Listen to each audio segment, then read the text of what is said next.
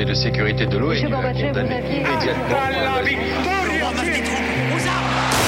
Vous n'avez pas, monsieur Mitterrand, le monopole du cœur. Moi, j'ai vu Brazil. Les présidents, ils sont pas pour nous. C'est moi Vous pensez tous que César est un con Comment ce groupe d'hommes peut décider pour des millions et des millions d'autres hommes? 12, 11, 10, 9, ignition sequence start. Mesdames et messieurs, culture générale. Bonjour, bonjour et bienvenue dans Culture 2000. Bonjour tout le monde. Bonjour Marlène. Bonjour, Léa. Bonjour Jean-Baptiste.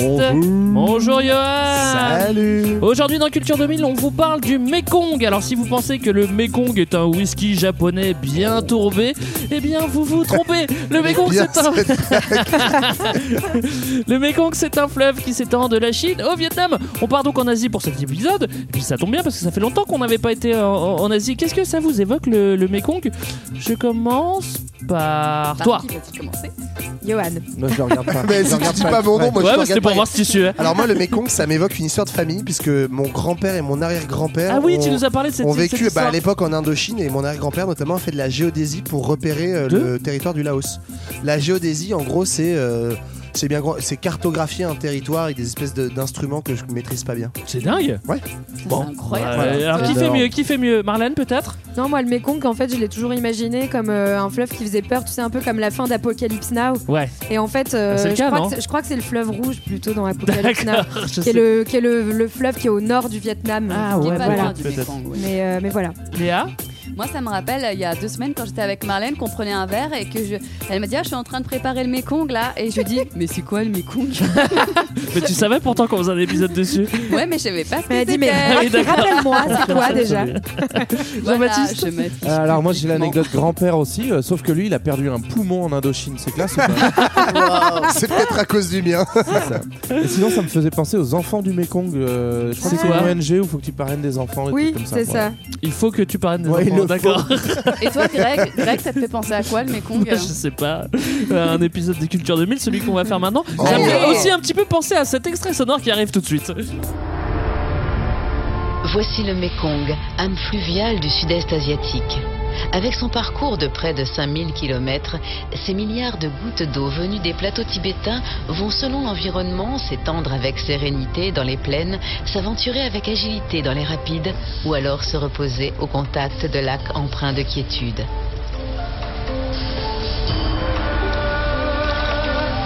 Quelles que soient les circonstances, la mer de tous les fleuves est le royaume incontesté pour des millions de poissons qui se plaisent dans ces eaux sacrées. Certains d'entre eux sont endémiques au Mekong, mais tous ensemble, ils représentent une très grande diversité aquicole.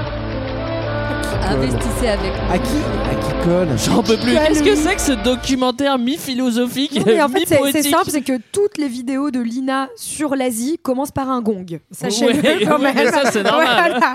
Donc, bon. ça, ça, à la limite, je comprends, mais je comprends pas pourquoi elle parle aussi vite en faisant Et de la poésie. agile, on dirait que tu sais, elle Mais en parle fait, de kung c'est- fu en même temps qu'elle parle c'est du ça, c'est fleuve. trop bizarre. Métaphore anthropomorphique tout du long, agile, euh, qui se repose, machin, mais, mais Et les c'est un poissons, fleuve quoi. et les poissons. Oui, c'est un fleuve, c'est un fleuve. D'ailleurs, Marlène, cours d'eau, merde. Je vois pas comment on pourrait en parler pendant quoi Une heure eh ben, on va réussir. Ça on- suffit. On va essayer de faire 1h30 sur le Mekong, accrochez-vous. Euh, Marlène, c'est toi qui as percé les secrets du Mekong. Donc c'est toi Oui. qui as l'honneur de nous faire un espèce de petit teasing sur ce Mekong. Petit J'ai trois teasing sur le questions Mekong. pour toi. Oui. C'est qui? Alors le Mekong, c'est qui? Le problème, c'est qu'on sait pas très bien parce qu'il a plein de noms. C'est le fleuve turbulent pour les Chinois, le fleuve des neuf dragons pour les Vietnamiens, la mer de tous les fleuves, la mer des eaux. Ah ça, elle l'a dit. pour les Thaïlandais, pour les Khmers, euh, que l'on trouve essentiellement au Cambodge.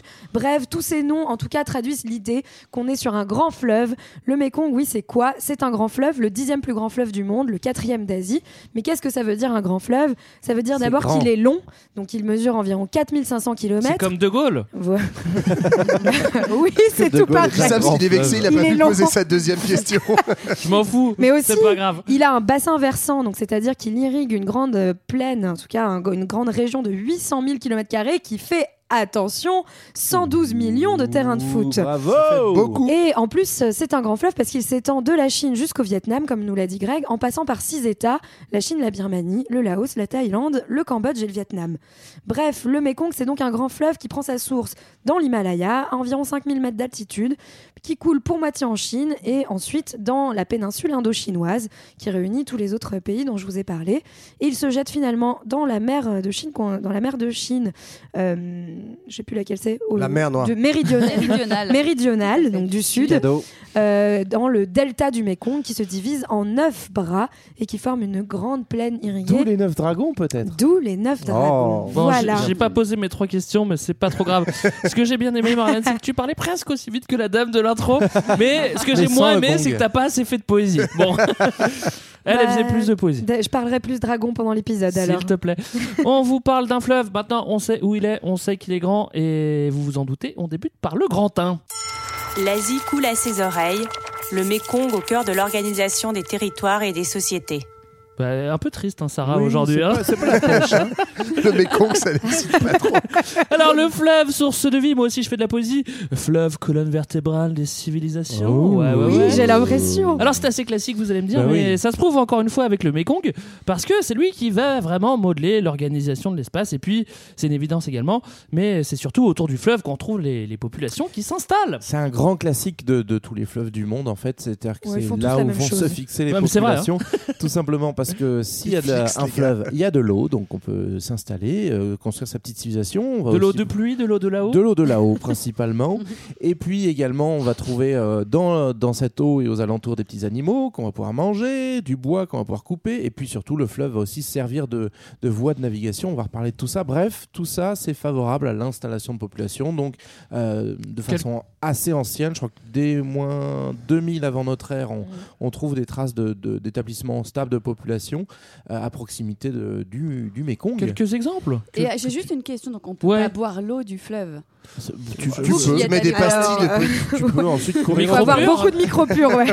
voilà, ou euh, des bons intestins. Si tu passes les 50% de micro-pur, 50%, enfin 40% d'eau, 50% de micro-pur, Ou je pense que avoir tu peux voir un, le un abonnement coloscopie, je sais pas.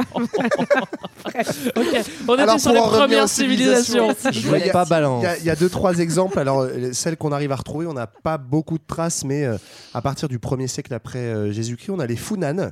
Donc, c'est pas les fous du nan, hein, ils bouffent pas des des toute la journée. C'est la blague que je voulais faire, d'autant qu'on estime que c'est une, une, civilisation khmer qui était indianisée, c'est-à-dire que, évidemment, les frontières d'aujourd'hui n'étaient pas les Un mêmes mélange de à l'époque. Donc, première civilisation qui a duré à peu près 4-5 siècles, dont Ouais, on a peu tranquille. de traces. Une deuxième, qui ce qu'on a appelé le royaume des Shenla.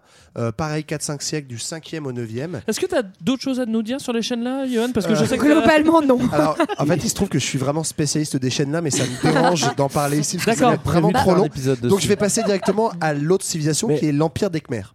Et qui- sur laquelle on va pouvoir dire plus de choses simplement parce qu'on a plus Parce de qu'on la connaît, non Exactement. Non, puis c'est aussi surtout qu'on peut pas forcément avoir des traces de toutes les civilisations parce qu'on est, on va le voir encore, dans, euh, au bord d'un fleuve assez capricieux avec beaucoup de boue et pas forcément euh, des capacités de garder des vestiges et, euh, exploitables par les archéologues. Alors, Et- je ne dirai et- rien sur les Khmers d'encore. Les, bah voilà, les Khmers, en fait, c'est ce que je voulais dire, c'est que Ah, donc ouais. c'est une grande civilisation qui va euh, s'étendre sur 5 siècles, du 9e au 14e Qui a siècle. continué encore et encore.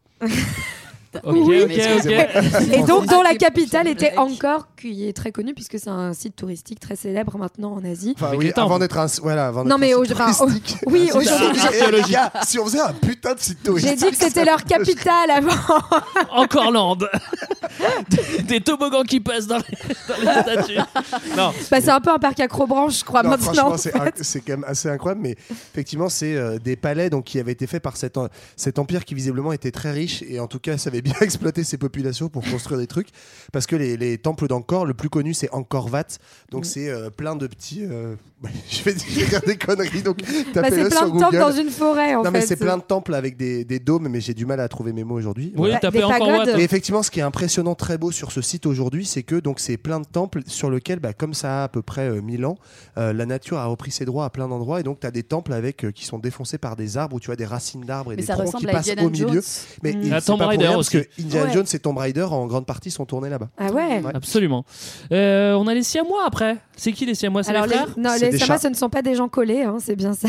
Ouais. Ce sont en fait les gens qui viennent de Siam et en fait qui constituent d'ailleurs aujourd'hui la population majoritaire en fait en, en Thaïlande. hein. Le royaume de Siam, c'est la Si Thaïlande vous avez joué à actuelle. risque, par exemple, vous avez beaucoup conquis le, le Siam. Voilà, et donc en fait, les Siamois vont prendre le royaume Khmer du Cambodge au XIVe siècle. Et euh, donc en fait, ce qu'il faut comprendre, c'est qu'il y a plusieurs euh, populations, plusieurs peuples qui vont euh, cohabiter sur- dans cette péninsule indo-chinoise. Et euh, bah, de manière assez classique, il y en a qui vont dominer les autres euh, sur des périodes différentes. Donc c'est un peu le, le game qui change de. le Mais pouvoir qui change de, de population Ouais. à chaque fois. Quoi. Enfin, Mais c'est vrai que l'Empire Khmer euh, a marqué bah, par ses vestiges euh, architecturaux, mais aussi euh, très certainement par, euh, par euh, son rayonnement, parce que les Siam, les- l'Empire Siam va du coup établir sa capitale à Angkor, Angkor étant euh, du coup Encore à l'époque encore. encore et encore la- voilà, une ville qui pesait dans le game de, de par son, son rayonnement justement. Absolument. Alors, euh, dans, euh, au, au- au- le long du Mékong, tout le monde n'est pas au, au même endroit. Les foyers de peuplement actuels, finalement, ils sont relatifs aux, aux anciennes cités impériales. Alors, c'est assez marrant, mais euh, donc, euh, quand on cite des, des sites actuels, alors encore, aujourd'hui, c'est le- c'est le- c'est vraiment le site archéologique. La ville d'à côté, c'est Siem Reap, mais il y a beaucoup de monde, euh, évidemment. Euh, Luang Prabang au Laos. Qu'est-ce qu'on a d'autre comme ville le long du Mékong Bah, on a aussi Phnom Penh, hein, la capitale cambodgienne aujourd'hui, Ouais. Vientiane, la, cap- la cap- la capitale laotienne, Saigon, qui, est- qui s'appelle aussi Ho Chi Minh Ville, dans, Dans le sud de, dans le sud du Vietnam, dans le delta du Mekong. Donc en gros, qui sont des villes qui ont été établies par ces différents empires et royaumes et qui sont toutes à proximité du fleuve. hein. donc c'est ce qu'on disait, ça- le fleuve va contribuer à fixer les populations et donc les principaux foyers de peuplement qu'on trouve aujourd'hui sont hérités de, de cette installation. euh, Et ce qui est ancienne. intéressant, ouais, c'est que du coup, c'est des villes très anciennes qui témoignent d'une présence humaine euh, Ouais. de- voilà, très, très longue, de, grâce notamment à- à- aux apports apportés par ce fleuve. Alors, le fleuve est source de vie, ça, on l'a bien compris. On a mis cet épisode sous le signe de la poésie. Et de la vie. ouais. Mais il faut quand même s'adapter à la nature. Et puis il y a ses caprices. Et puis c'est Eh, pas un fleuve hein, facile, le Mekong. Donc il va Ah oui. falloir, euh, va falloir aménager pour. pour Falloir bronzer, les gars. Hein Voilà, co- comment on fait pour, pour vivre autour du, du Mekong? Ben, comme disait JB tout à l'heure, c'est un, un paysage en fait de plaine qui est très très. euh, bah, je crois que après le Bangladesh, c'est un des endroits les plus euh, proches du niveau de la mer et les plus plats en fait qui soit. Entre 1 Peut-être et, avec 1 les et 2 Pays-Bas, mètres d'altitude. ouais, Alors entre c'est 1 très et 2 bas. mètres d'altitude, mais c'est quand même une zone tropicale, il y a quand même pas mal d'arbres quoi. Oui, mais ça, Euh, empê- ça empêche. ça- pas ça n'est la, ce n'est pas la question. et puis d'ailleurs, il y en a de moins en moins aussi. enfin. On en parlera Super. à la fin. ça. Ok.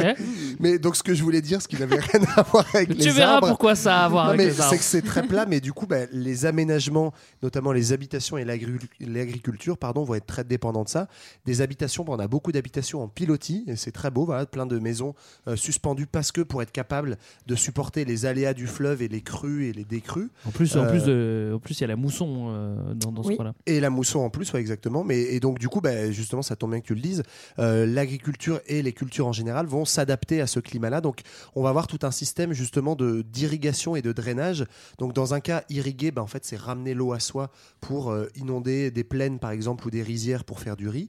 Et drainer, à l'inverse, quand le fleuve monte trop, c'est en fait faire des canaux de dérivation pour euh, Évacuer, euh, ouais. éviter voilà, des- d'inonder une zone, évacuer et aller, au contraire, fertiliser d'autres endroits plus éloignés. On dompte le fleuve, on creuse, on, on le fait passer on- euh, là où on a besoin en fonction des, des périodes aussi. euh, et euh, Même si on le dompte jamais complètement, et c'est aussi ça qui fait une spécificité de l'habitat et de la, de la façon de vivre. En fait, on vit vraiment sur le fleuve, au-delà des habitations sur pilotis. Il y a beaucoup d'habitations flottantes et aussi les, les marchés flottants, alors qu'on peut encore voir en tant que touriste aujourd'hui. C'est un peu le, le truc un peu L'attraction typique. touristique, ouais, Euh, même si dans la réalité, euh, ça, ça pèse de moins en moins dans le game des, des locaux. Mais en gros, euh, tout va se faire par, par bateau, par, euh, par la voie de l'eau, tout simplement parce que c'est très difficile de construire des routes, des infrastructures qui tiennent euh, face euh, aux, aux caprices du fleuve. Ouais, non, mais en fait, ce qu'il faut comprendre, c'est que vraiment toute la vie est organisée autour de l'eau. C'est là que les hommes habitent, c'est là que les hommes se nourrissent, c'est là que les hommes circulent. Les femmes aussi. Euh, oui, les, les hommes avec Et un les grand enfants H. voilà. Mais, euh, mais donc, en gros, euh, les habitats sont, euh, sont adaptés à l'eau, les routes aussi. euh, et puis, toutes les activités qui occupent les hommes hein, donc, euh, et les femmes. Encore land, euh, Encore land et tout, voilà. Non, euh, les parcs aquatiques. Aquasplash, euh, Walibi. Walibi et tout, voilà. Walibi encore.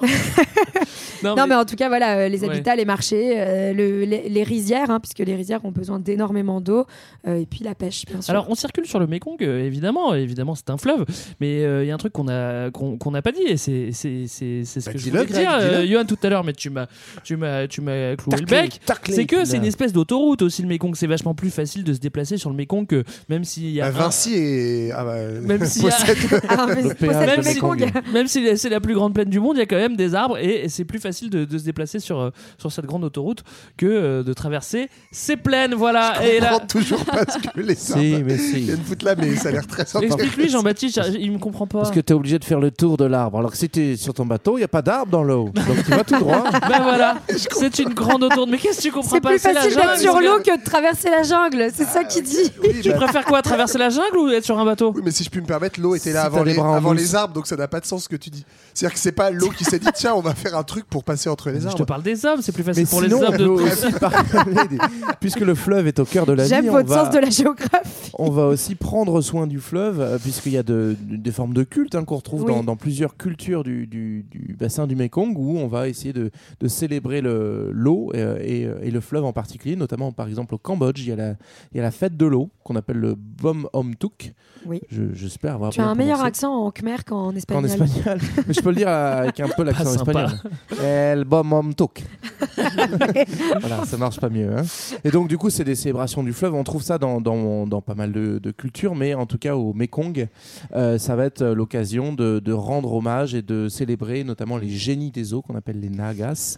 Ouais. et, euh, qui- Naga, naga. dont, dont dépend en fait la, la fertilité des terres. Vous voyez comment on va faire une heure et demie sur le Mekong? Bah oui. Non mais en tout cas, pour euh, revenir à des choses un peu moins triviales, euh, ça montre encore une fois ce- cette idée de, de population qui était anciennement indianisée. On retrouve finalement ce, ce- ce- enfin, le lien entre euh, des divinités liées à l'eau et au fleuve, comme on a en Inde et dans l'hindouisme Gange. aujourd'hui avec le Gange par exemple, et euh, où encore une fois, on estime que l'eau finalement, enfin, il y a un genre de, de confusion, de mélange qui est faite entre ces génies, ces formes de divinité et l'eau et la vie. Source si de tu vie, veux. hein, n'est-ce pas Alors, on vient de le voir, le Mekong est le berceau de plusieurs civilisations. Euh, Il y a une autre civilisation qui va s'intéresser au Mekong, et bah c'est les colons, parce que eh ben, voilà, c'est donc bien voilà. plus. Et encore une fois, c'est bien plus pratique de se déplacer sur le fleuve que dans la jungle. Et les Avec colons tous se ces disent, arbres. eh bah ok, eh bah ok, on va prendre le Mekong, ça sera bien plus simple. Bah oui, ça c'est la- ça, c'est l'aspect sexe du Mekong.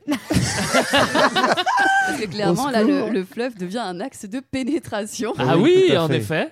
Alors il faut se dire qu'on a été quand même pendant très longtemps dans les, dans les préliminaires, hein, puisque euh, en gros la, la France s'installe à Saigon, donc on est au niveau du delta du Mekong en 1759, au, c'est-à-dire au XVIIIe siècle, et on va attendre un siècle avant de vraiment pénétrer par le fleuve, c'est-à-dire en, instaurant un protectorat sur le Cambodge, c'est fait en 1863. Alors ce que je savais pas, c'est qu'il y a carrément un organisme fluvial de colonisation. Alors ça, c'est quand même incroyable. Ça, ça, je, quand j'ai quand j'ai appris ça. euh, Bah, c'est qu'on a compris qu'en fait, euh, la forêt, justement, on n'avait pas envie d'y aller encore une fois. Donc, on Bah, va tu créer, vois, on va explique-lui, créer Johan, une il comprend pas. administration qui sert pas à grand chose. Que je me demande bien ce que faisaient les fonctionnaires de l'organisme des fleuves co- de- coloniaux. Non, mais la en- géodésie. en Mais en- le- non, mais en- Ouais, en, le- non, mais en l'occurrence. ça Bah, demain, permet- c'est ton ça me arrière-grand-père qui permet pas- faisait ça. Oui, mais c'est ça. Mais en plus, enfin bref, euh, mon arrière-grand-père a laissé des lettres de ça. euh, et en fait, c'était aussi en fait l'administration était aussi une administration coloniale évidemment et liée à l'armée. Et le but, bah, c'était aussi le but de la géographie, de connaître, cartographier les territoires euh, coloniaux, Oui, à la fois pour savoir conquérir. où sont les populations, voilà, mais pour mieux les conquérir et mieux connaître où sont les ressources. Et évidemment, bah, pourquoi le fleuve? Bah, Parce que, comme dit Greg et le se plaît à le redire, c'est plus facile pour y passer qu'entre les Bah, T'as arbres. pas l'air convaincu, Et alors c'est euh, j'aime bien que tu me cites. C'est hein. aussi là qu'on trouve effectivement les bassins de population et euh, voilà potentiellement les, les ressources naturelles qui, euh, qui la forêt, par exemple. Alors, ils vont explorer, euh, ils vont explorer jusqu'à où Bah, jusqu'au euh, jusqu'au Canada. Ouais, C'est ça fait Fran- loin, c'est- hein. c'est Francis Garnier qui va explorer, hein, qui, qui est l'artisan de, de cette exploration du Mékong. Et en fait, au début, ce qui est intéressant, c'est que ces missions d'exploration, elles sont aussi liées à des missions dites scientifiques hein, à l'époque. Donc, comme l'a dit Johan, l'idée de cartographier. Mais aussi, on emmenait des médecins à l'époque pour étudier euh, les maladies tropicales qui touchaient les populations, mais qui touchaient aussi les colons. Et donc, euh, on avait besoin d'étudier ça. Comme la dingue, par exemple. Comme la dingue, par exemple. Dingue. Elle te rend dingue, dingue, dingue. Donc Alors- là, en gros, on est à la fin du 19e siècle et c'est effectivement cette époque. euh, on, a- on retrouve ça sur d'autres continents en fait, mais cette époque où on va euh, cartographier ces territoires et y marquer notre empreinte. Donc, bah, la première étape, c'est tu euh, t'envoies des corps expédi- ex- expéditionnaire, excusez-moi, et euh, tu cartographies. La deuxième étape, c'est tu partages le gâteau. Quoi. Donc même on arrive. Si, euh, ouais, Ouais, même si dans le cadre de la, de la péninsule indochinoise, la priorité de la France était avant tout de sécuriser l'arrière-pays, euh, la, la priorité étant le littoral. Et c'est aussi pour ça que, par exemple, le Siam, ce qu'on connaît aujourd'hui sous le nom de la Thaïlande, va pas être à proprement parler colonisée, même si bien sûr elle sera largement sous influence des colonisateurs. Et c'est aussi dans cette logique-là de, de partage de gâteaux qu'on va remonter le Mékong jusqu'à la Chine.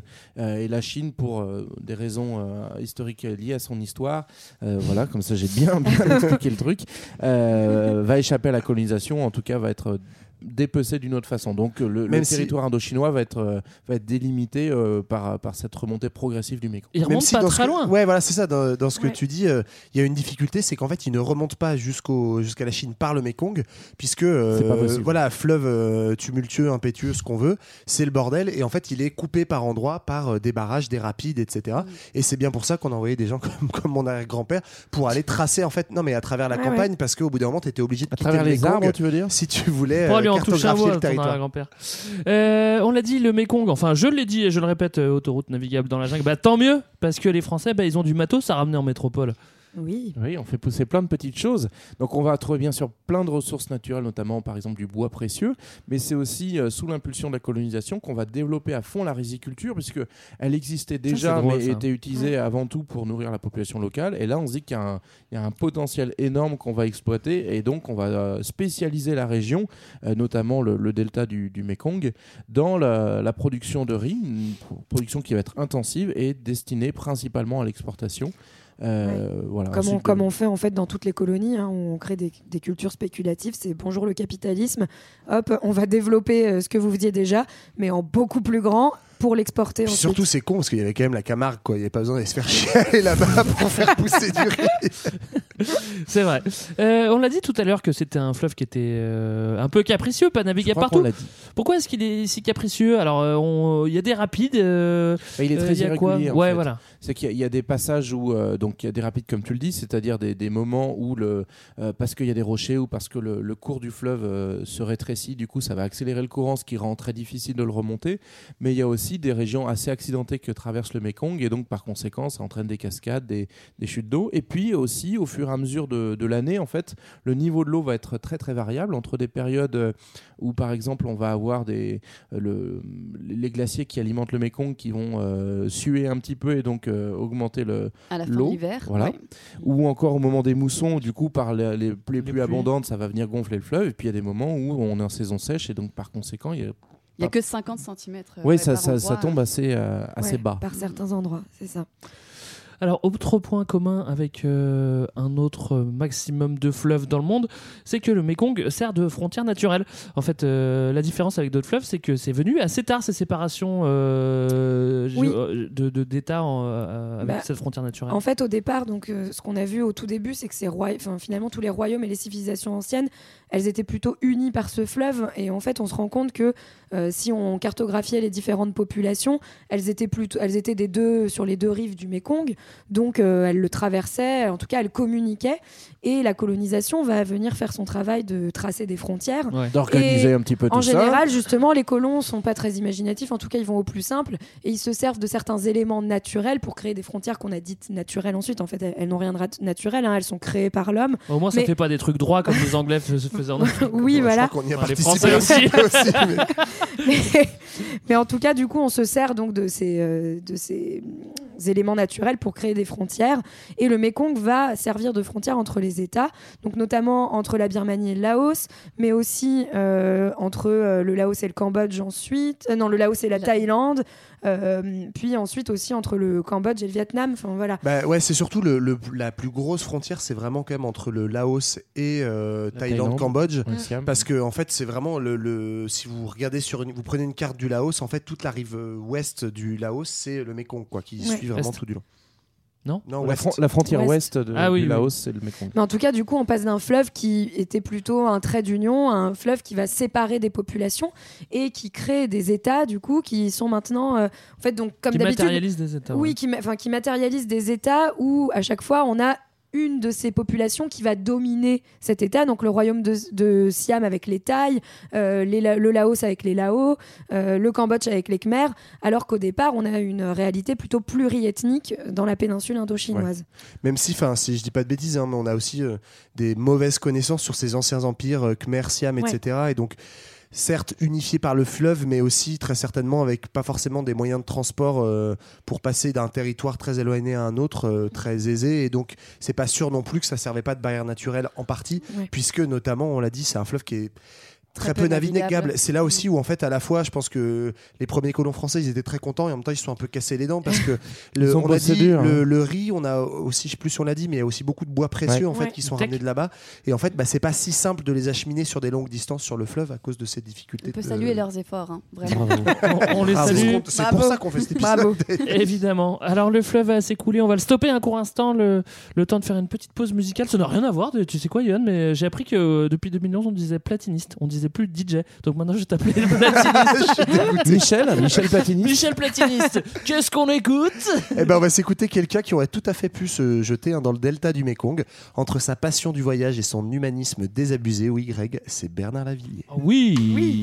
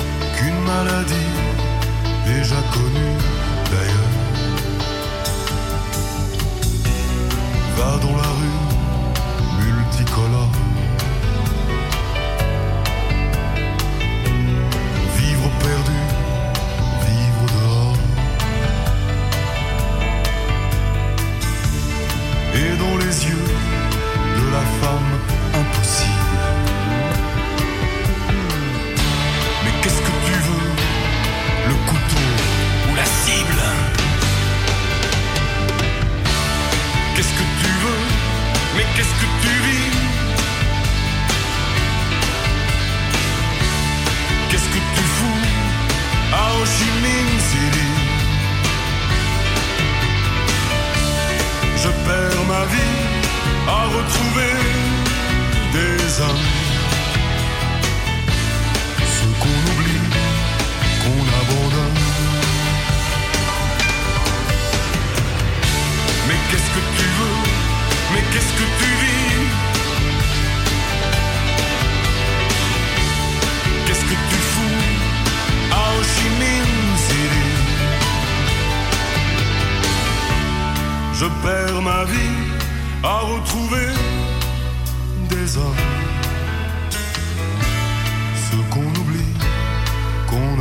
Ce que je vous ai raconté quand j'étais à Ho Chi Minh, je sentais tout le temps cette chanson. Il ment. T'es allé à Ho Chi Minh, Greg Non, j'ai pas été à Ho Chi Minh. Elle est bonne celle-là. Elle est bien bonne. Alors, retour en plateau, on vous parle du Mekong. On a Ouais. vu que ce fleuve était capricieux, pas facile à dompter, mais pourtant source de vie. on a vu que le fleuve avait fait les affaires des Français pour faciliter la colonisation, aussi l'exportation de statuettes d'encore par Malraux. Ah non, non, pardon, désolé, ça, on n'a pas parlé de ça. Alors, juste avant les pauses. euh, du platiniste, on vous a décrit, euh, platiniste c'est Johan évidemment, hein. on vous a décrit comment on avait utilisé le fleuve pour tracer des frontières naturelles après la, colonisa- euh, colonisation. À présent, on attaque le Grand 2 et on va vous parler des ressources du fleuve. L'or bleu du Mékong, une ressource essentielle. Il y a de tout sur le Mékong, monsieur dames. Agriculture, énergie, pêche, tourisme, transport. Mais le n'en c'est surtout la source de vie. Alors, ok, on l'a dit 15 000 fois, c'est bon, vous avez compris. Est-ce qu'on peut expliquer maintenant pourquoi c'est la source de la vie, Léa? Pourquoi est-ce que le Mékong est la source de la vie? Bah, Il y a pas mal d'activités, mais la principale, euh, la principale activité, c'est la riziculture, comme on l'a dit tout à l'heure. Euh, et en fait, le Mékong va permettre d'alimenter, euh, enfin de sécuriser l'alimentation pour euh, vraiment toute la population alentour. Ouais. par exemple. Et en fait, non, les territoires sont très fertiles tout autour parce que le Mékong charrie des sédiments et ce qu'on appelle des alluvions. J'aimerais bien que Marlène, tu nous expliques euh, ce qu'est un alluvion. Non, Léa, continue, alluvion. je t'en prie. non, voilà, depuis l'Himalaya. c'est- Je pense que c'est plein de petites choses qui permettent de nourrir euh, la terre et Ouais. les Tout à arbres fait qui ça. vont pousser. Ouais, ouais, euh, c'est ça. Voilà, bon, c'est à peu près ça. En fait, c'est un Et peu pareil, un fertiliser les sédiment, terres, quoi. alluvion en réalité. Voilà. Je crois que le sédiment est un type d'alluvion ou l'inverse, je sais Oui. plus dans quel ordre ça marche. Alors, on va éclaircir tout ça là dans les prochaines demi-heures, hein, évidemment. Euh, le sédiment. Non, mais en alluvion. gros, il faut comprendre que le fleuve, av- par sa puissance, euh, va un peu éroder les roches, euh, ramasser de la terre. D'ailleurs, si vous, si vous regardez des photos du Mékong, c'est un fleuve bien boueux. Et en fait, il transporte tout ça, et mine de rien, bah, ça rend les terres plus fertiles. Voilà. Alors, euh, est-ce qu'on a expliqué pourquoi c'était facile de- pourquoi est-ce qu'on fait pourquoi est-ce qu'on fait pousser du riz euh, autour du Mékong Je me rappelle pas. Bah, Bah, euh, on a, on parlé un peu de la d'eau. riziculture, mais euh, bah, effectivement, c'est une culture qui demande beaucoup d'eau. C'est une culture qui est faite beaucoup en terrasse. Ouais. Donc ça, c'est plutôt que le fleuve, c'est surtout les- la mousson qui permet ça. Et en fait, pourquoi beaucoup d'eau? Parce que euh, c'est une, une- une culture assez intensive dont on peut faire dans ces régions tropicales deux à trois cultures par an. Ah, c'est pas mal. Donc c'est pas mal. Et, Et qui doit être inondé. Voilà, Oui. qui doit être Oui, inondé c'est ça. et, et c'est d'autant mieux que euh, quand tu as des petits colons malins qui disent bah on va faire d'une agriculture vivrière qui permet de nourrir quelques manos, un truc Quelques bien manos, intensif. Non mais je veux dire pour un truc bien intensif pour l'exporter, bah, évidemment avoir trois récoltes par an, c'est pratique. Et comme tu dis Marlène, en fait en fait quelques manos, il y a un autre facteur qui compte pour la culture de riz, il faut beaucoup d'eau, mais il faut beaucoup de main d'œuvre parce qu'en fait euh, peut-être que vous avez en tête euh, cet imaginaire collectif où on voit euh, des hommes et des femmes avec des chapeaux très penchés sur les sur les rizières, mais en fait c'est encore comme ça que ça se passe. Ça demande beaucoup de gens pour repiquer le riz en fait sur les sur les rizières. Et donc c'est un espèce de, de, de- de cercle, Cercle vertueux, vertueux. où en fait on a beaucoup de populations qui permettent de- d'entretenir beaucoup de riziculture et donc qui permettent de nourrir beaucoup de populations etc etc. Alors, si on fait pousser du riz, euh, j'imagine qu'on peut faire pousser euh, d'autres choses, euh, d'autant plus que c'est un climat tropical, comme on l'a dit. Qu'est-ce qu'on peut faire pousser? Jean-Baptiste, Bah, ouais, je dois- oui, oui, tu me sens bien là. Euh, donc bon, au-delà des, des fruits euh, tropicaux, des légumes qu'on va pouvoir trouver euh, en abondance aussi, euh, on va surtout être dans une région d'élevage en fait. Euh, on va profiter de, de cette eau abondante et puis de la possibilité d'avoir un peu des, des marais et des bassins aménagés pour faire par exemple de, de, De la, la pisciculture. Voilà. De C'est pas de la culture de piscine. hein. Non. Non, C'est la culture de petits poissons. Donc, euh, bon, il y a- on- on- par exemple, en ce moment, on fait beaucoup de crevettes. On va y revenir sans doute un petit peu plus tard. Mais euh, on va aussi pêcher directement dans le fleuve euh, des poissons, des calamars. On est euh, notamment au niveau de la, du, du delta de- du Mekong, un endroit où en fait la terre et la mer se rejoignent. et donc, du coup, ça, ça amène une grosse biodiversité euh, qui, qui va se retrouver dans l'assiette. Surf and turf.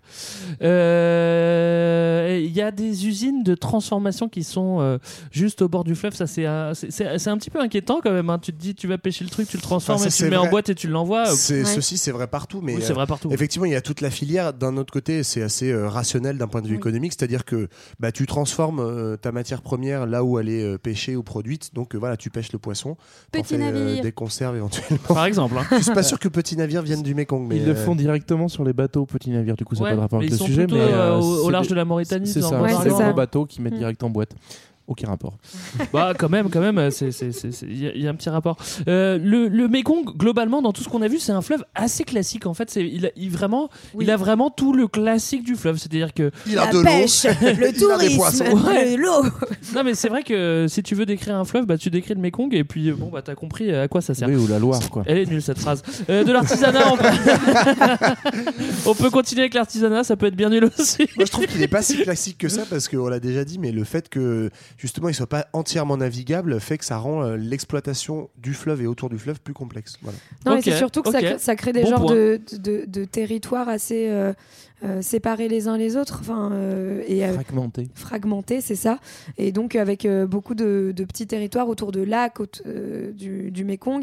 Et finalement, on disait un axe de transport, mais pas si facile et qui qui relie pas tant que ça euh, les gens. Voilà.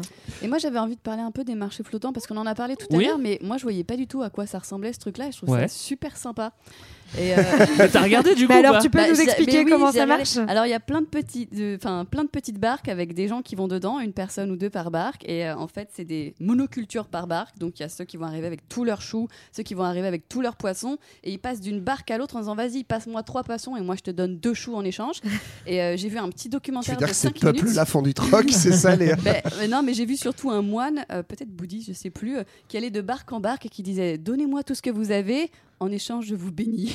Bah putain, Bien joué. Bien ouais. On appelle aussi ça un escroc, je crois. Avec tout le respect qu'on doit pour les moines bouddhistes, celui-là. Mais euh, ils ont de plus en plus de mal aujourd'hui, effectivement, parce qu'il y a quand même des axes autoroutiers qui commencent à se construire à côté. Et euh, c'est pour les populations pauvres qui ont besoin de vendre leurs euh, denrées de cette façon-là, ça devient vraiment de plus en plus compliqué. Alors c'est vrai que le, le, le, le marché flottant dans beaucoup de, dans beaucoup de pays, enfin je sais... Par Ah, exemple en. Thaïlande, tu vois, c'est surtout un attrape touriste hein, le marché flottant. hein. C'est c'est Oui, devenu très pour, touristique. euh, Le- ouais, ouais. Et d'ailleurs, le Mekong a un aspect touristique aussi. Tu- en- On vient sur le Mekong pour, euh, pour- En fait, de manière assez classique, comme dans plein de régions agricoles, et on retrouve ça dans plein de pays du monde, enfin même en France, de pays de, quand dans plein de régions agricoles qui avaient soit des cultures vivrières, soit en tout cas des cultures qui n'étaient pas euh, spéculatives, pas très intensives, et bah quand on a un repli de l'agriculture, finalement, on, a, on trouve des reconversions vers le tourisme, euh, qui quoi. vient derrière. Alors, euh, il y aura aussi un petit peu d'é- d'énergie, mais on en parlera un petit peu plus tard. Le bois, on en a parlé. Artisanat, tissage, euh, tissage des roseaux, et ben c'est pas mal pour le tourisme. C'était un des grands deux les plus courts de l'histoire de Culture 2000, mais il était très très riche. Et c'est parti maintenant pour le grand 3. Le Mékong au cœur du game de la péninsule indo-chinoise, une ressource menacée et au centre de conflits. Alors avec quasiment 20 ans de guerre au Vietnam, on peut se dire que le Mekong a forcément été au cœur du conflit. Euh, les Américains bombardaient, euh, euh, ils bombardaient pas bêtement le fleuve, mais, mais ils se privaient pas sur les infrastructures qu'il y avait tout autour du fleuve, j'imagine. Oui, parce qu'on est, on est en pleine guerre du Vietnam avec une opposition entre le nord et En le ce sud. moment-là? Ouais, à ce Ah. moment-là, dans les années 60-70. Et du coup, avec donc, le, le Vietnam qui est tout en long, tout est tiré sur, sur le golfe du Tonkin et sur la men- mer de Chine méridionale. Et euh, en fait, le, le Mekong, c'est un petit peu la- l'arrière euh, l'arrière base des conflits. C'est aussi par là et par euh, la fameuse piste Ho Chi Minh dans les montagnes Mm. que euh, les combattants Viet Cong en fait euh, allaient attaquer le, le sud Vietnam et aussi euh, transiter euh, les armes et se cacher après des, des attaques de type guérilla. Et donc du coup, bah, il va y avoir une espèce de guerre un peu aveugle des Américains. On avait commencé, hein, il y a eu les Français d'abord, il faut dire. Oui, oui, oui. C'était notre idée d'abord euh, d'aller bombarder un petit peu au pif. Euh, c'est la grande guerre du napalm aussi, hein, donc du coup on va s'amuser à, à, bah, raser des, des pans entiers de, de forêt. Mm. Euh, donc ça sera plus facile de circuler, Greg. Et pour faire une bonne plaine, là, parce que c'est vrai que c'est très plat, non et donc du coup, on va vraiment bah, bombarder cette région dans, dans le but de déstabiliser cette guérilla et ça va forcément toucher la population puisque le principe d'une guérilla, c'est aussi de s'appuyer sur la population. Alors, on bombarde les ponts, les digues, euh, euh, on- ça permet d'inonder certaines zones. Et euh, là où on, on se dit, bah là, il va y avoir des combattants, donc bam, on, fout on, on se dit, bah ok, on va les inonder. Bon, Exactement, ça euh, marche bien apparemment. Oui, ça marche pas mal. ils ont, ils ont bien gagné la guerre. Et la géographie, ça sert à faire la guerre hein, avant tout, Marlène. Non, mais en tout cas, ce qui était intéressant à propos de, de, cette, de, enfin, de, de ces, ces stratégies de bombardement du Mekong, c'est que euh, c'est quelque chose qui a été très étudié au moment où on, justement euh, on a eu dans la, au sein de la géographie beaucoup de contestations informations sur euh, bah, ce à quoi servi, a servi la géographie jusqu'à présent. C'est ce que disait Johan. hein. Au début, la géographie, ça a vraiment été une discipline qui a été fondée et utilisée pour euh, les stratégies de conquête et notamment les stratégies de conquête coloniale. Et c'est ce que va démontrer notamment Yves Lacoste, qui est euh, un grand géographe marxiste des années 60 et qui, dans les années 70, va faire un, un- un livre très très connu qui s'appelle La géographie, ça sert d'abord à faire la guerre et qui explique comment, encore une fois, toutes ces données cartographiques et ces ressources vont être largement utilisées par les états-majors américains pour savoir exactement où bombarder euh, les fleuves au Vietnam, où faire péter les digues Bon, pour, ça pas euh, bien marché. hein. pour contrer les stratégies de, de Mais- guérilla. Et d'ailleurs, même avant ça, effectivement, euh, petit retour en arrière sur la guerre d'Indochine française, pour le coup. Euh, là, on, Sur- on parlait. sur nos grands-pères, tu veux dire On parlait de la cuvette de Dien Bien Phu, c'est Oui. pas point. Là aussi, la géographie a joué un grand rôle. Donc cette bataille euh, très symbolique, mais plus que symbolique, qui a en fait acté la défaite euh, de l'armée française en Indochine. Et en fait, dans un endroit mal maîtrisé par les Français, où ils sont un peu dans une cuvette. Et euh, on avait parlé sur l'épisode sur la guerre d'Indochine, mais en fait, euh, toute l'armée du général Giap en fait viennent acheminer des petites pièces d'artillerie de manière détachée, cachées dans la forêt, et en fait viennent encercler cette cuvette. Et donc ça, illustre, c'est juste un exemple, mais ce que tu viens de dire, Marlène, à savoir que toute cette géographie très particulière va servir bah, pour les guérillas pendant la guerre du Vietnam, voilà, pour être un enjeu d'appropriation et de, et de combat très important. Alors, des frappes chirurgicales pour, euh, bombarder les, les, les ponts et les digues, d'accord, mais bon, j'imagine qu'il y a eu euh, deux, trois. Pas très chirurgical. Bah, non, si tu veux, chirurgical quand tu veux taper un pont. Mais justement, il y a eu des effets collatéraux, non? Bah, important, Des dommages notamment collatéraux, des, pardon. des, bon, Oui. des- des destructions entières euh, d'habitats et surtout du coup des déplacements de population qui ont carrément fui certains abords du, du fleuve, notamment euh, au Laos, euh, où on considère qu'il y a un cinquième de la population du pays qui euh, a été déplacée du fait des combats pour fuir la guerre. Donc ce qui veut dire aussi que c'est un impact sur le fleuve parce que ces gens euh, vivaient sur, euh, sur le fleuve ou dans ses abords et donc du coup l'entretenaient, le, le, y vivaient tout simplement. Et donc le fait qu'il soit plus là, bah, c'est la nature qui va reprendre ses droits. Et donc par exemple une végétation qui va s'étendre et donc ça va modifier le fleuve notamment bah, en captant un peu plus d'eau puisque ta forêt elle va pomper un petit peu d'eau. Donc tu vas avoir des, des variations du débit du Mekong on, a enregistré jusqu'à 30% de diminution du débit et donc par conséquent tout de, euh, bah, enchaîne des cascades de conséquences sur l'approvisionnement en eau sur la capacité à, à pouvoir faire pousser de la nourriture etc Ça l'a pas mal déglingué. hein. Ouais, bah en gros ça appauvrit. En fait, si euh, bouleversement très rapide de euh, du rapport à- au fleuve à cause de ces guerres, en fait, euh, appauvrit des régions. Et là, effectivement, comme dit JB, bah, moins d'eau égale moins de nourriture égale une population encore plus pauvre. Et le Laos est le pays le plus pauvre de la région. je Ouais, et à l'inverse, ça c'était pour le nord du Laos, et à l'inverse, les territoires bombardés au sud du Laos ont aussi connu un fort exode de population, mais au contraire, les bombes à cet endroit ont détruit la forêt tropicale et donc ont entraîné un ruissellement bien plus important dans le fleuve et donc une forte augmentation du débit avec des inondations, un fleuve beaucoup, beaucoup moins contrôlable qu'avant et donc des zones euh, finalement qui ne sont plus habitables aujourd'hui. Et en plus de ça, euh, on l'a déjà dit, c'était la grande guerre du napalm et de certaines armes chimiques. Non, on a dit ont- les frappes chirurgicales, je crois. et donc, du coup, ça a aussi laissé une forte pollution dans le fleuve euh, Ouais. durablement. Enfin, pour Ouais, plusieurs, ouais. plusieurs décennies, on a eu des, des pollutions. Alors, on a parlé très très brièvement euh, de l'énergie tout à l'heure. Bon, on, va- on va s'y attarder un petit peu plus. Si on est sur un fleuve, il y a un truc qu'on peut faire, c'est de l'hydroélectrique. Alors, l'hydroélectrique, c'est quoi? Bah, C'est d'utiliser le débit de l'eau pour faire tourner des turbines et puis euh, Produire. produire, produire, produire de l'électricité. Le truc, c'est que le, le Mekong, on va le voir. C'est pas un fleuve simple. Mais alors. Tu veux dire qu'il est capricieux Il est tout à fait capricieux. Mais ça a une et à la source de fois vie, quand même. source de vie. Exactement. Et Non, le mais- Nil. Tu veux que je te parle du Nil Non, un non, peu, ça va aller, je pense que. Source de vie. Non, mais effectivement, alors on va essayer de reprendre ce fil. Il y a beaucoup de, de projets de construction de barrages, évidemment, puisque ben, c'est aussi une des ressources possibles autour d'un fleuve. Et donc, il y a, euh, je sais pas, je crois au total, une trentaine de projets Ouais. de barrages ou de projets de barrages, si on part du- de la source du, du Mekong en Chine jusqu'à, jusqu'au delta du Mekong euh, au Vietnam.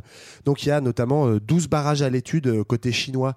On, on le rappelle, hein, parce qu'on parle beaucoup de la péninsule depuis tout à l'heure, mais mine de rien, la moitié du fleuve coule encore en Chine. Alors, c'est euh, au départ un torrent qui sort de l'Himalaya puis qui Mm. grossit petit à petit. Mais euh, voilà, 12, euh, 12 projets de barrage évidemment en Chine, ce qui pose des problèmes dans les relations géostratégiques avec les pays en aval, parce que euh, si tu chopes l'eau qu'il y a à cet endroit-là, non seulement t'en retires pour les populations qui en dépendent, mais en plus toute cette histoire d'alluvions, etc., de choses qui fertilisent l'eau, bah, tu risques de les retirer et, et d'appauvrir aussi les sols en dessous. Donc il y a tous ces projets-là. Il y a aussi au Laos bah, des projets un peu à l'ancienne euh, euh, de développement industriel, en fait, où on se dit, bah, on est un pays très pauvre. Si on construit des barrages, et donc il y a notamment, euh, il y en a deux qui sont en cours de construction, je crois, actuellement au Laos, ça va permettre en fait de- d'avoir des réserves d'eau et y compris de les exporter. Donc comme on a fait pour le Des riz. réserves, des réserves d'électricité.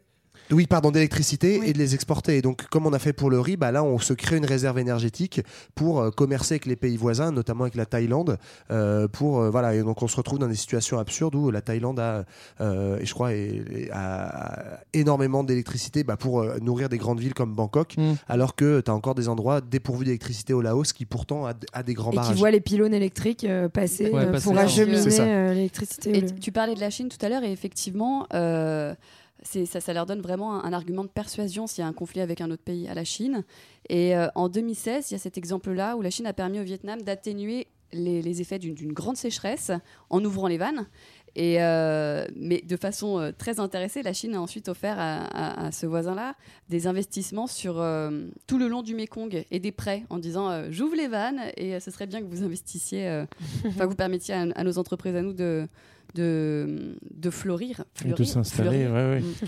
Bah, en fait, Plutôt ça, on- sympa, hein. ces barrages, ils ont quand même euh, pour conséquence de transformer le, le Mekong en un robinet, et donc du coup de pouvoir l'utiliser soit pour euh, créer l'unité de, de la région, soit au contraire pour euh, faire la guerre ou en tout cas euh, maintenir son influence.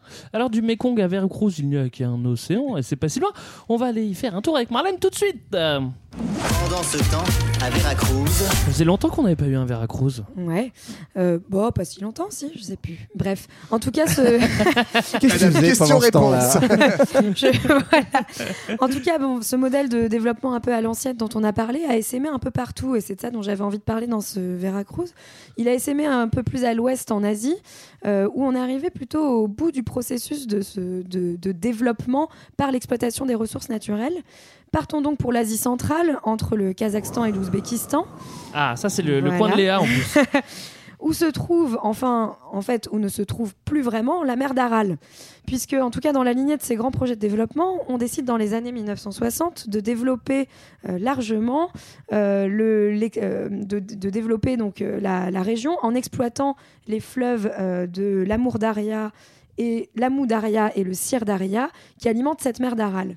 Et en fait, on va les détourner euh, via des barrages aussi, via des canaux d'irrigation, pour irriguer en masse des milliers et des milliers d'hectares pour produire du coton.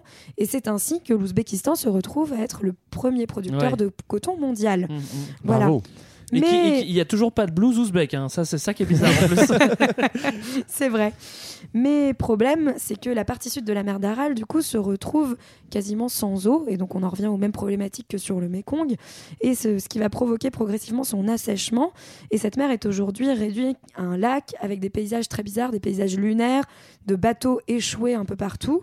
euh, et une mer d'Aral réduite de moitié euh, aujourd'hui en une cinquantaine d'années, menacée d'extinction.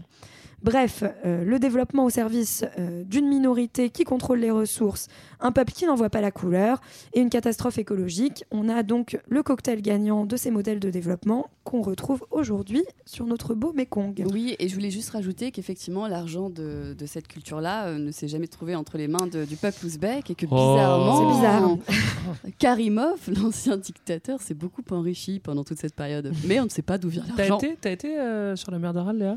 Euh, Non. Mais du mystère, vas-y. Euh, Mais non, mais il n'y a, il n'y a Alors, en plus de mer. Et toi, à Ho Chi Minh Ouais, bien sûr que non. Mais c'est vrai, il n'y a plus de mer. En fait, on voit que des vaches toutes maigres qui se promènent sur cette Et Et c'est hyper pollué, t'as des déchets quoi. partout, Ouais. enfin c'est horrible. Alors on revient euh, sur nos barrages, euh, mais euh, sur le Mékong. Alors c'est pas anodin de faire de l'hydroélectrique parce qu'il faut faire des barrages, surtout sur le Mékong parce que en fait vu que le débit euh, varie beaucoup, on peut pas faire de, de centrales au fil de l'eau. Ça existe hein, des, des centrales sans barrage, mais là il y a barrage. Donc barrage c'est pas forcément bon pour le milieu. Bah, c'est pas bon pour le milieu et c'est pas bon pour les gens qui habitent aussi, puisque qui dit barrage dit euh, lac de retenue et donc par conséquent on va inonder des régions, euh, ce qui entraîne des déplacements de population. C'est aussi une des conséquences de, de la construction de ces barrages-là. Donc euh, bien sûr, pour qu'il y ait moins de résistance et moins d'opposition, on va faire en sorte que les populations déplacées soient celles qui poseront le moins de problèmes, c'est-à-dire euh, souvent des minorités avec euh, moins de possibilités de recours. Donc c'est le cas par exemple de l'ethnie des, des, des Baïs, euh, donc dans la province de C'est Yunnan. quoi les C'est quoi Baïs les les Baïs Eh bien là, ils ont dû résilier leur bail. voilà, voilà. Donc on est en Chine, dans la province de Yunnan, euh, pour, pour permettre la, la création de lacs de retenue sur, euh, sur le Mekong. Donc on J'espère. a... On, salue tous les bails qui nous écoutent. c'est pas, c'est pas contre eux. Hein. Non, rien de personnel. On- avec tout le respect qu'on doit aux bails. Ou encore, là où ça peut se passer mieux quelquefois pour ces populations déplacées, on va les reloger quelquefois, euh, ce qui n'est pas toujours le cas. Et quand on les reloge, bah, c'est sur des terres qui vont être nécessairement moins fertiles parce que plus éloignées du, du fleuve euh, qui euh, nourrissent cette, euh, cette terre. Donc euh, c'est souvent un pari euh, gagnant pour l'État qui va pouvoir euh, créer de, de, de l'énergie, mais pour les populations locales, c'est assez, assez compliqué. Les, les Bah, en conséquences. fait, ce qu'on voit bien, c'est qu'une fois de plus, le fleuve, comme euh, quand on a pu parler de- du pétrole dans d'autres Mhm. épisodes ou des choses comme ça, bah, à partir du moment où ça devient un enjeu de richesse qu'on s'accapare, bah, ça crée des enjeux de pauvreté, d'inégalité sur les, à la fois sur les territoires et sur les populations qui dépendaient à l'origine de ces ressources. Et pour l'eau, c'est encore plus flagrant que pour le pétrole, parce que euh, autant il n'y a pas beaucoup de C'est population. une source de vie. Parce que parce que c'est une source de Déjà vie, contrairement au pétrole. Non mais voilà, c'est c'est- c'est tout ce que je voulais Non mais du coup ça, crée, ça renforce des, des inégalités dans ces pays entre les villes et les campagnes principalement. C'est comme Oui. ça que s'incarne ce- cette euh, inégalité. Julie. Je Merci, te c'est- prie. c'est ça que je voulais Pardon. dire. non, mais c'est vrai. Mais ça, en tout cas, il faut en parler. C'est que, c'est Il que- faut. Il faut en Les gens parler. doivent savoir. Non, mais c'est que les pays dont on parle, là, surtout le Laos, le Cambodge, la Thaïlande, le Vietnam, sont des pays qui sont ce qu'on appelle aujourd'hui souvent des pays émergents, pour beaucoup. En tout cas, le Vietnam euh, On et peut la parler de Thaïlande. dragon asiatique. Oui, c'est pas du tout raciste en Ouais. plus comme appellation, Ouais, ils c'est sont- bien. Il y a les tigres aussi. Hein. Ouais. Attention. Mais euh, en tout cas, ces pays donc s'industrialisent et ça se matérialise par une expansion urbaine. Et donc, on va avoir un accaparement des richesses vers les villes. Donc, que ce soit euh, le détournement de l'eau pour euh, euh, avoir euh, une fourniture potable. en eau potable, en, en eau potable dans ces villes ou en énergie, en, éne- en électricité, quoi. Ou même, euh, on utilise le sable euh, du, des- du, Du fleuve la- pour, euh, du lit du pour fleuve, bétonner. Et puis Voilà. bah, ces inégalités d'un point de vue régional entre ville et campagne, euh, entre riches et pauvres, on les retrouve d'un point de vue international. C'est ce que je disais tout à l'heure, mais entre la Chine, évidemment, qui a une puissance euh, industrielle beaucoup plus forte et donc une puissance de construction de barrages aussi beaucoup plus forte. Et en plus, qu'il y a le Et fleuve en en plus, montagne. voilà, a le haut du fleuve, donc il peut dire au mec, Ouais. Eh, c'est moi qui ai l'eau et je vous laisse euh, dans la merde. Mais malgré tout, on voit qu'il y a une, une volonté de, comme sur la plupart des grands fleuves internationaux, une volonté aujourd'hui de créer un dialogue, au moins une discussion entre les usagers de, de ce fleuve. Et donc, il y a eu en Bien 1995 sûr. une commission Un dialogue, internationale du Mekong qui a été créée. Et donc, c'est, dans ces organismes-là où en fait se, se joue le, le gros du bras de fer. du monde, C'est-à-dire c'est-à-dire que c'est pas là, euh, on n'est pas sur la menace. de, euh, oui, des conférences internationales, oui, totalement, j'assume. on n'est pas sur la menace de guerre de l'eau à, à proprement parler, on est plutôt dans le cadre de négociations, mais qui sont bien sûr inégales. Où Oui, parce que du s'applique. Bien- La Chine n'est qu'observateur, hein, donc ils viennent, Ils écoutent et puis après ils disent Ils font oui d'accord. Ils font ce qu'ils veulent. C'est bien ce que vous dites, ouais, bon, on va ah pas ouais, faire c'est intéressant, ouais, ouais, on s'en fout en fait. Alors au niveau de la, bio de la biodiversité, euh, est-ce que la construction de tous ces barrages euh, un impact bah, Non. On s'en doute. Euh, non Bien sûr. Sinon, on Et le de ferait quoi pas. tu parles Aucun impact, tout va très bien. Donc pourquoi passe au grand s'arrêter Non, évidemment que ça a un impact. Euh, Bah, sur la biodiversité d'abord. T'as une baisse de la Euh, biodiversité. Effectivement, bah oui, forcément, euh, qui dit retenue d'eau dit euh, retenue des alluvions, etc. Donc baisse de la biodiversité euh, fluviale des poissons, etc. Des Alors, attends. dauphins du Mekong. C'est que- c'est Voilà. quand même le deuxième fleuve avec la plus grande biodiversité après l'Amazone. Oui, c'est vrai. Et qui si a vous- aussi des dauphins. On avait parlé de ces, Mais des dauphins plus cette beaux. espèce immonde qui étaient les dauphins de l'Amazone, mais qui Les méritent dauphins de roses. vivre hein, malgré tout. C'était notre premier épisode, on avait parlé du dauphin de l'Amazone. Ouais, c'est vrai. Et là, il y a des dauphins dans le Mekong. Pour notre dernier épisode. Et voilà, donc qui sont menacés. Mais euh, voilà, d'autres euh, d'autres euh, espèces telles que les lamantins, les tigres, les éléphants, les raies du Mekong. Donc, Ah, mais les ne sont éléphants, pas ils dans l'eau, pas hein. dans l'eau. Voilà, oui. Bah, bien sûr que Euh, les Un raies du tigre Mekong, dans- elles peuvent peser jusqu'à 600 kilos. Boum. Ça fait vraiment beaucoup de poissons. Ouais, alors Ouais. je Les- comprends les pas éléphants, comment. ils vont forcément dans le Mekong. Excuse-moi, mais dans un Mekong qui fait 50 cm de profondeur, je comprends pas comment mais une raie de parfois, il, 600 parfois kg il en elle fait passe. 100, qui- 100 mètres Oui, non, de mais je sais. profondeur. Là où il y a des barrages, ils peuvent- au moins ils peuvent survivre. Là où il y a des barrages.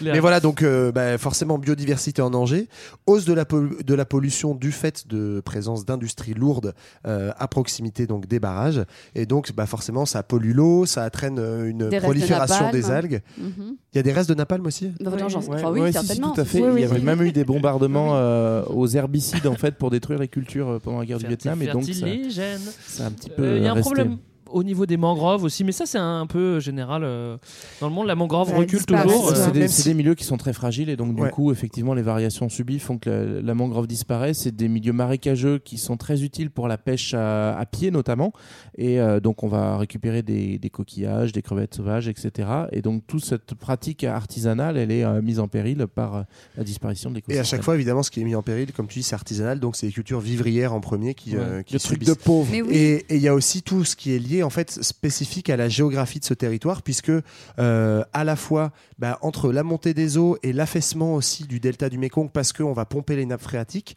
ça fait qu'en fait les marées remontent de plus en plus Ouais, haut. l'eau salée Et c'est tellement plat qu'à certains endroits, l'eau salée, elle remonte sur 60 km. Donc ça veut dire en fait qu'il y a une salinisation et du fleuve et des sols. Pour les sols, bah, c'est jamais bon signe quand tu as du sel. Mettez du sel sur une terre fertile, vous verrez ce que ça donne. Et bah, en fait, euh, Donc pour le les... riz, bye bye. Le riz bye bye et alors ça fait remonter les crevettes donc c'est très bien pour la pêche de la crevette ça tombe bien parce qu'on a on raffole de ça en Europe en revanche pour les, Moi, cultures vivrières de poissons c'est plus Bah, compliqué en fait, sur toute la région du delta où on avait euh, développé à fond la riziculture, euh, à tel point qu'on surnommait cette région le, le bol de riz euh, du Vietnam, Oui. en fait, cette, euh, Sans ce- racisme, encore une cette fois. culture de- du riz, elle est en train de- d'être mise en péril par la salinisation. Et donc aujourd'hui, effectivement, on se tourne vers d'autres cultures, euh, notamment le- l'élevage de crevettes. Parce Mais- que c'est possible dans, dans une eau plus salée. Et oui, vous avez oublié. Moi, je- en fait, pendant que vous parliez, là, j'étais en train d'imaginer que j'étais un poisson. Oui. Là-dedans. Par- ben, moi aussi. Putain, on est tellement sur la même longueur d'onde. Et, euh, et non, effectivement, je me disais, avec toute la prolifération de ces algues, j'imaginais tu sais, que je pouvais plus passer du tout entre les algues et tout, et j'allais mourir. Voilà, Oui, mais c'est ça qui se passe. représenter un petit peu le truc, tu vois. C'est frappant. Et genre, j'étais là, genre, non, j'arrive pas à sortir. Enfin, Non, voilà, mais- là. Et, au- et aussi, ce qu'on peut dire, ce qui est un peu catastrophique par rapport à cet élevage de la crevette, c'est qu'en fait, euh, les, euh, enfin, du coup, comme l'a dit Johan, c'est une ressource qui, enfin, euh, qui est, dont raffolent les Européens et en tout cas les Américains aussi. Et donc, l'essentiel des crevettes qui sont pêchées dans le Mékong sont en fait exportées et donnent lieu à des exploitations vraiment euh, assez dramatiques des populations. En fait, on estime que l'exploitation de la crevette, c'est une des, une des exploitations euh, agricoles, enfin piscicoles, où il y a le plus de violations des droits de l'homme et notamment le plus d'esclavage aujourd'hui dans le monde, Ah ouais. euh, Et- ouais, mais- du fait euh, de l'exploitation par des firmes transnationales mais pour l'exportation. pourquoi ça veut dire de travail forcé en fait, de populations qui n'ont plus aucun euh, moyen de survie et qui se font complètement, euh, ouais, qu'ils sont obligés de bosser qui, là-dedans qui sont que- obligés de bosser là-dedans, mais Ah bah, souvent Moi avec qui euh, les crevettes au curry je vais avec réfléchir. beaucoup de travail forcé et Mm. de travail d'enfant. Voilà. Et, mais attends, mais comment est-ce qu'ils font concrètement enfin, pour euh, faire. Pour forcer les ouais. gens à travailler? Oui, dans les crevettes. Enfin, je comprends. En fait, Bah euh, non, a fait, il n'y a, plus- D'autres plus moyens. d'autres ressources. C'est pas de l'esclavage au sens propre, mais c'est vrai que si t'as pas de, si t'as, tu peux plus cultiver de riz, que tu peux plus pêcher pour euh, nourrir ta famille, globalement, tu vas dans l'usine du coin qui fait de la crevette et tu te. et qui donne des en fait avec, avec, avec des salaires qui sont vraiment misérables bien plus que ce que, ce que donnait la pêche auparavant. Oui, bien sûr. Alors, euh, après tout ce qu'on vient de se dire, bah, la question est vraiment légitime. hein. Est-ce qu'il y a un avenir pour le Békong Et c'est ce que nous dira le futur 2000 de Jean-Baptiste. C'est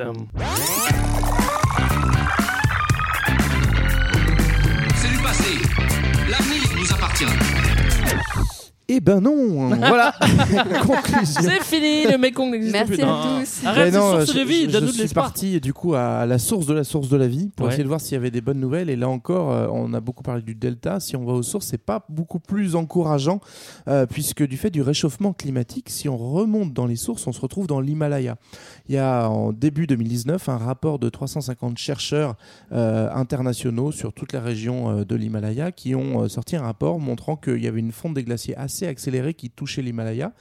Et euh, devinez ce qui se passe dans l'Himalaya bah, Les dix principaux grands fleuves asiatiques, enfin il y a dix grands fleuves asiatiques qui prennent leur source dans ces montagnes-là. Ouais. Si on regarde qui habite, combien de personnes habitent le long de ces dix grands fleuves, dont le Mekong, on compte environ 2 milliards de personnes qui sont touchées du coup par, euh, par ce qui va se passer durant le, le siècle, c'est-à-dire la disparition progressive Bah, de ces glaciers. Mais de fait, ouais, ouais. voilà, tous les grands fleuves indiens, et aussi le grand fleuve chinois, euh, ou les fleuves d'Asie centrale et de, et de la péninsule indochinoise. Chinoise. Tout ça euh, est concerné par une fonte des glaces. C'est-à-dire que dans le scénario le plus optimiste, c'est, euh, si on respecte les objectifs euh, fixés euh, lors des- de l'accord de Paris de 2015. Ce qui est bien parti pour être fait. Oui, Ouais, oui, là, oui, on j'ai est- l'impression. On est sur le bon rail. On est même en avance, on peut, tra- on est tranquille, on On peut bouffer du bœuf. Dans ce scénario euh, optimiste, on serait sur une perte d'un tiers des glaciers d'i- d'ici à 2100. Donc ça veut dire que dans un premier temps, C'est très optimiste. Hein. oui, c'est une hausse de, de, de l'eau du coup dans, dans ces fleuves-là. Donc dans un premier temps, ça va accroître le débit, mais du coup, ça va totalement perturber le cycle de l'eau, c'est-à-dire que ça va aggraver les effets climatiques du style des moussons beaucoup plus euh, euh, hardcore et en même temps des, euh, des, des périodes de sécheresse beaucoup plus dures. Bref, tout ça va forcément avoir un impact sur les populations qui y vivent. On est toujours dans le scénario le plus optimiste, sachant que à moyen terme, du coup, puisque disparition des glaciers qui nourrissent ces fleuves-là, à, à moyen terme, donc réduction du débit des fleuves et donc des euh, en eau disponibles. Donc, si on fait le petit bilan pour le Mekong, en fait, il y a deux possibilités, s'adapter ou partir. Alors, l'adaptation, pareil, c'est ces charmants chercheurs ont fait des petits calculs. On estime qu'il faudrait investir entre 3 à 8 milliards de dollars par an euh, dans chacune de ces, euh, de ces sociétés pour permettre une adaptation euh, des habitats, des modes de culture, de, des modes de vie, tout simplement, jusqu'en 2050 pour pouvoir tenir, ou sinon le départ. Et donc, on, on voit cette région du Le Mekong, départ. le départ, partir ailleurs, tout simplement. Un jour sans Mais retour. To be free.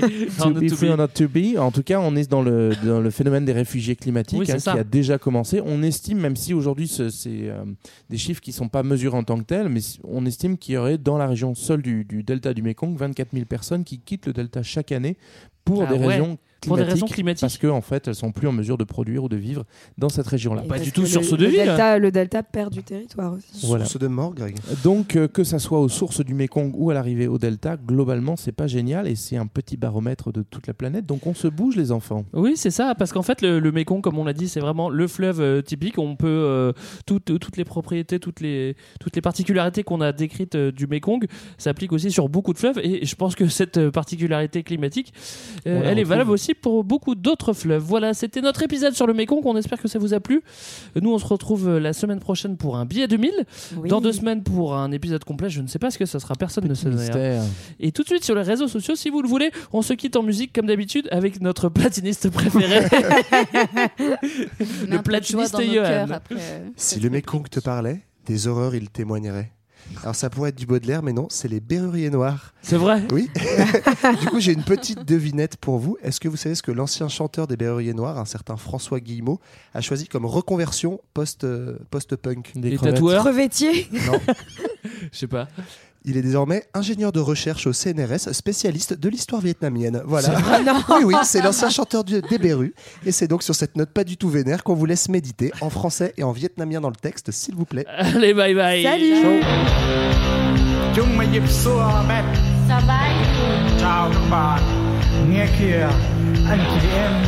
ngoài biển khơi đang cao thét khi lượng sóng máu biển nước bắc của thuyền nhân tan tác trên đường đi tìm lý do. Anh chị em ơi lên đường. Anh chị em ơi lên đường lên đường lên đường. Lên đường vì hạnh phúc đồng bào vì nhân quyền nhân loại. Il était une fois des Khmer massacrés, passés au fer du bois bleu, du laotien, dessous. Viens-tu de rien Où sont les tambours de bronze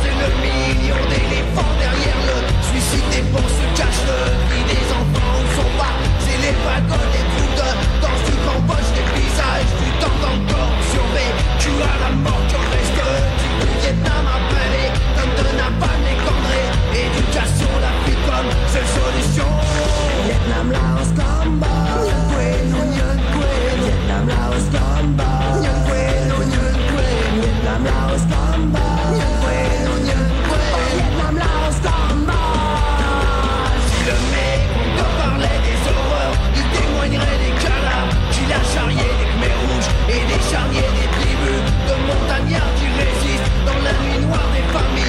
fuyant la guerre de l'exode et de l'enfer naufragé, puis réfugié marqué dans des barbelés terribles. Quel ton d'acier où se trouve ta liberté, une jeune fille aux yeux d'un mort violée par des pirates attendaient se suicider, elle ne peut plus endurer. Vietnam, Laos, Bamba, Nguyen Quyen, oh Nguyen Quyen, Vietnam, Laos, Bamba, Nguyen Quyen, oh Vietnam, Laos, Bamba, Nguyen